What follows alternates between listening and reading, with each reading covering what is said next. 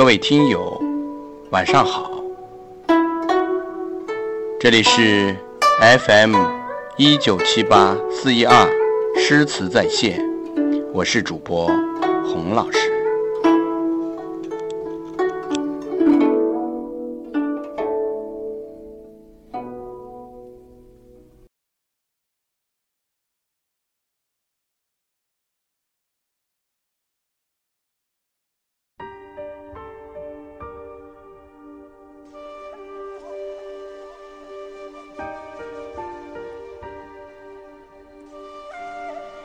今天要和大家一起分享的故事是《山盟虽在，锦书难托》第三集。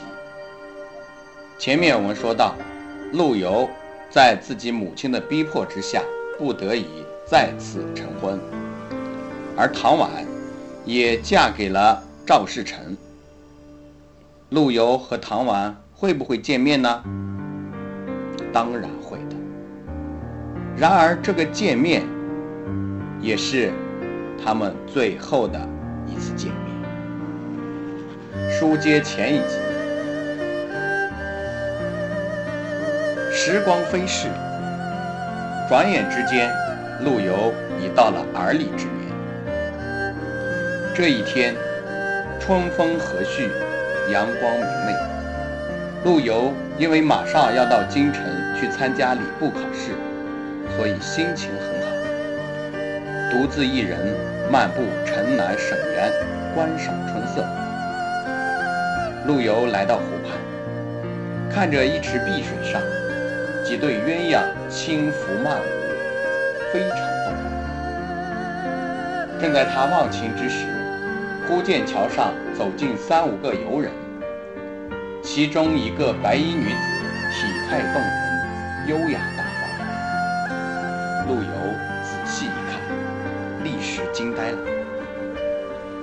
他简直不敢相信自己的眼睛，难道她就是自己多年来深深怀恋的唐婉？这时，桥上的女子也望见了陆游，她感到心砰砰的猛烈跳动，面上的笑容也僵住了。她。正是唐婉，与丈夫同来游春。人群渐渐走近，陆游呆立道旁，用目光吟诵着她。一股愁云慢慢堆积在他心中。唐婉低头默然，不敢抬头与陆游那热切的目光相对，不敢放慢脚步。延长这短暂的相逢，更不敢驻足停立，回头。二人近在咫尺，却都没有任何表示。他们怕那颗抑郁许久、借以平静的心，会迸发出更强烈的热情，一发而不可收拾。那道那赵世成。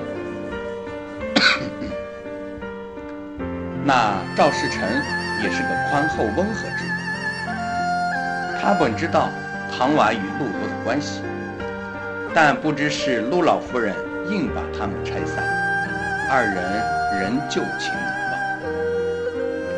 他见妻子神情异样，急忙关切地询问。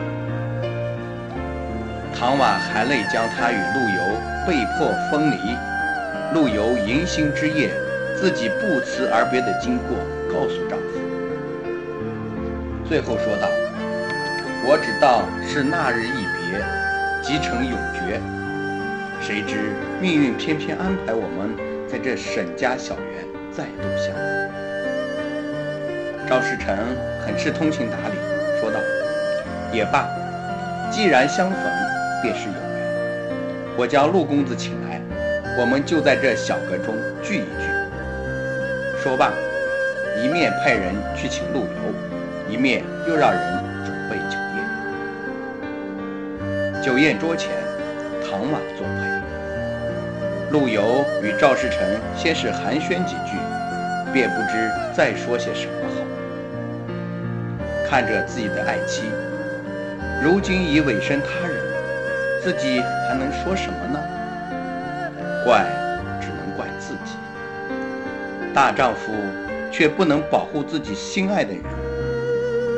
想到这儿，陆游从前一遍遍梦想的有一天见到唐婉时要说的话，全都咽了下去，只是一个劲儿喝着闷酒。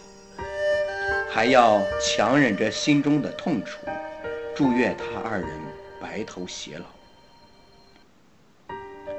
真是借酒浇愁，愁更愁。不一会儿，陆游便醉倒桌前。唐婉看着陆游不胜酒力，疼在心上，却不能劝阻，也无法劝阻。千言万语都化成苦涩的泪珠，滚入酒杯。赵世成见这般情景，只好携着唐婉先行告辞。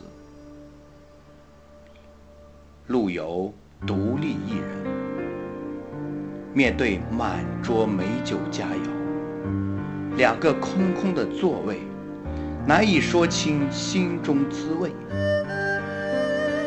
他又是一阵狂饮，然后请人找来笔墨，一挥而就，在小阁的壁下题下一首《钗头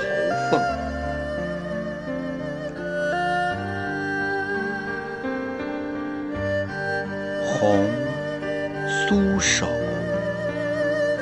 黄藤酒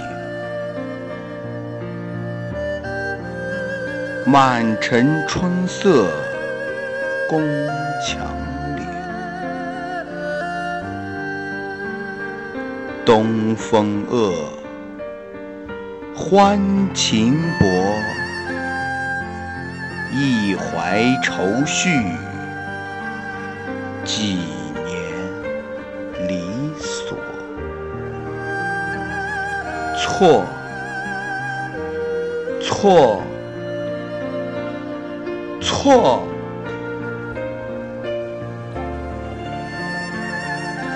春如旧，人空瘦，泪痕红浥鲛绡透。桃花落，闲池阁。山盟虽在，锦书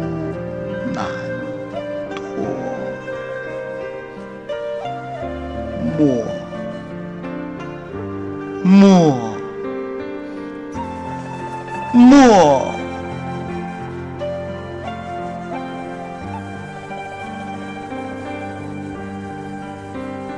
再说唐婉回家之后，深夜久久不能入眠，借着月光，索性披衣下床，倚在窗前凝视着那一轮皓月。多么寂寥的夜啊！他不禁轻叹一声。白天的一幕情景。又浮现在眼前。陆游每一举手投足，每一神情变化，都牵动着唐婉的心。想到自己走时，陆游已然醉倒，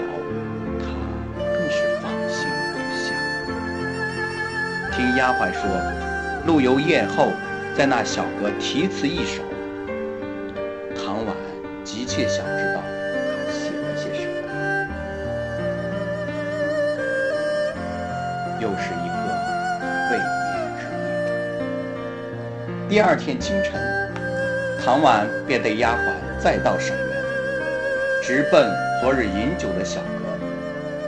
此时天色尚早，园内游人稀少。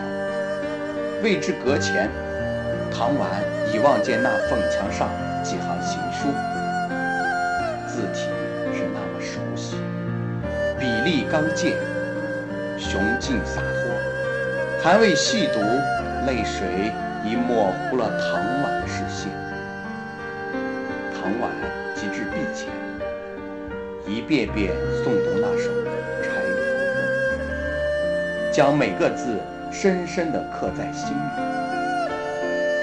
面壁许久，唐婉用浸湿的衣襟拭去脸上的泪水，像对人讲话，又像自言自语道：“蒙你一往情深，我唐婉今生绝不负陆郎。”回到家中，唐婉就一病不起。卧到床榻上，他还念念不忘陆游的《钗头凤》，反复吟咏：“春如旧，人空瘦。山盟虽在，锦书难托。”随后叫人取来纸笔，就在病榻上应和了一首。钗头凤，世情薄，人情恶。雨送黄昏花易落，晓风干，泪痕残。欲见心事，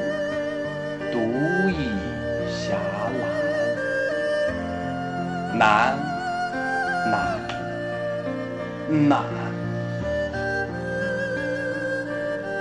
人成歌，今非昨。病魂常似秋千索。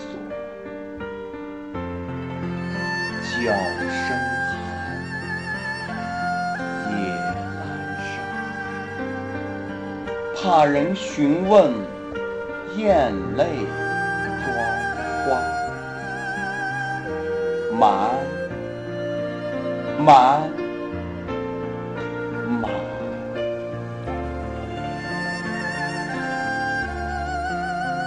不久，唐婉便抑郁而死。陆游得知这一消息，痛不欲生，将他对唐婉深深的爱。化作深深的哀悼与永久的怀念，直至晚年，陆游每次入城，还都要悼念唐婉。他不忍再到沈园，只是登到附近的余济寺上，从高处眺望那园的碧池，看那隐隐约约中的闲池阁，默默的。